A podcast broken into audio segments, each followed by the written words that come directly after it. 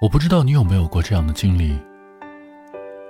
某一天闲来无事的翻开手机通讯录，从上滑到尾，然后会惊讶的发现其中的大部分人，可能这辈子都遇不到了。他们中间有些人不重要，但是有些人曾经无比重要；有些人不熟络，但是有些人曾经抬头躺倒都会遇见。但是相同的是。我们都可能在毫无防备的情况下，已经见完了与他们的最后一面。那些告别的瞬间，甚至无法从记忆中寻找到完整的片段。潦草的最后，连一句再见都没有说起。大学毕业的那天早晨，我是第一个离开宿舍的。清晨六点不到。但是七月的仲夏，天早就敞亮了。我从床上悄悄起身，绰手绰脚的从下铺的桌肚下面拖出昨晚一早就打包好的行李。我的心跳得好快啊，很怕转身出门的时候，这三个老伙计突然醒了过来。人生中提前写好离别的剧本太少，死亡算一个，毕业算一个。我回身的最后一眼停留在四年前我打开这扇门的角度，整个屋子安静的没有呼声。我也不知道这三个平时鼾声如雷的家伙今天是怎么做到的。也许是昨晚太疯了，太累了吧。亦或是他们也不愿意面对这样的时刻。好像一抬头，一睁眼。会习惯性的脱口而出那句“帮我点个名吧，帮我带个饭吧”，这些都不是一句简简单单的再见能够说得清楚的。我的火车是下午三点。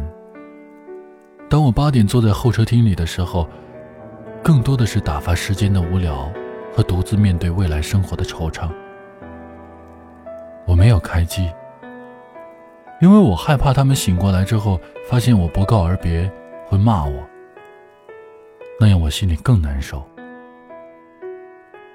很小的时候，我曾经听一个女孩和我说过：“喜欢和你说再见，因为这样我就知道我一定会再见到你的。这样我对明天就会充满了希望。”但是越长大越明白。再见承载的美好希冀，远远赶不上他在告别中的分量。说了再见，就好像说这个故事已经结束了。无论有没有结局，无论结局是不是美好，接下来的人生都将驶上完全不一样的轨道。但人总是念旧的，就算剧中烂尾了，也会拼了命的追下去。我打开了毕业留念录，几天前让大家写的时候，还被好多人嘲笑，都什么时代了，还要写留念录。但是在有些地方，我就是偏执的可怕。就比如说，我不想要任何一页纸上出现再见的字眼。我一页一页的翻过去，虽然同学们嘴巴上说着麻烦，但是写起来还是毫不含糊。祝福前程似锦的，有祝福早生贵子的，有祝福一夜暴富，竟然还有祝福单身快乐的。我一边看着一边笑着，大家就好像达成了一种有趣的默契，一个再见都没有说。最后一页，我的对床，他是山区的孩子。几年前就和我们说过，毕业后最大的心愿就是回老家支教。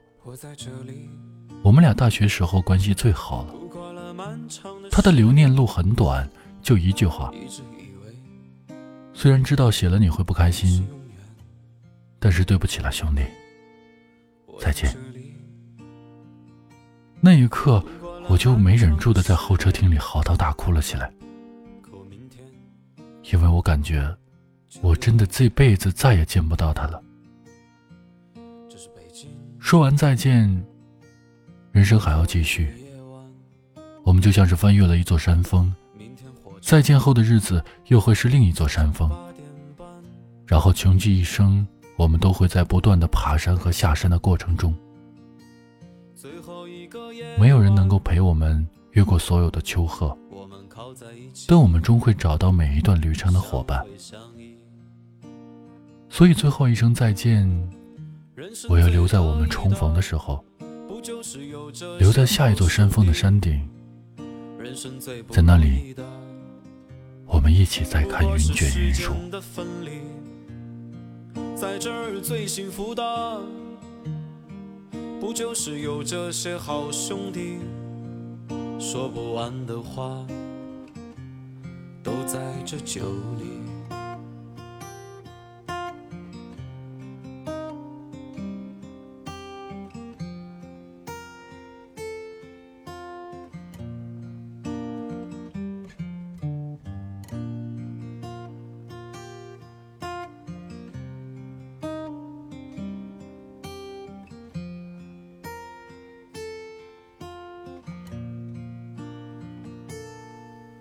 满上一杯酒，给这个夜晚。不管在哪里，这是我们的情谊。唱上一首歌，给那些用心聆听的朋友，因为你们，我们一直走着。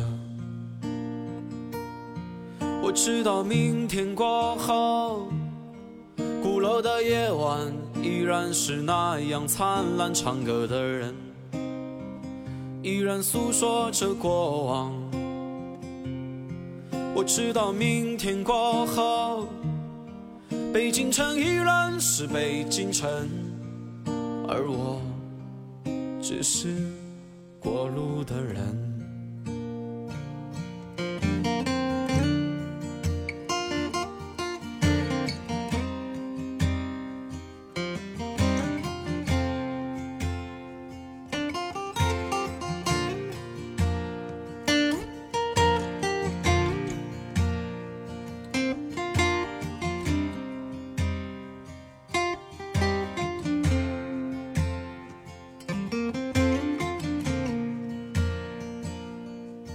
我知道明天过后，鼓楼的夜晚依然是那样灿烂，唱歌的人依然诉说着过往。我知道明天过后，北京城依然是北京城，而我只是个过路的人。我知道明天过后，鼓楼依然还是鼓楼，唱歌的人依然诉说着青春。我知道明天过后，北京城依然是北京城，而我只是说谎的人。喝完这杯酒，我们就走吧。这聊着聊着，天也就亮了。喝完这杯酒，兄弟你别哭啊，干了它，北京再见啦。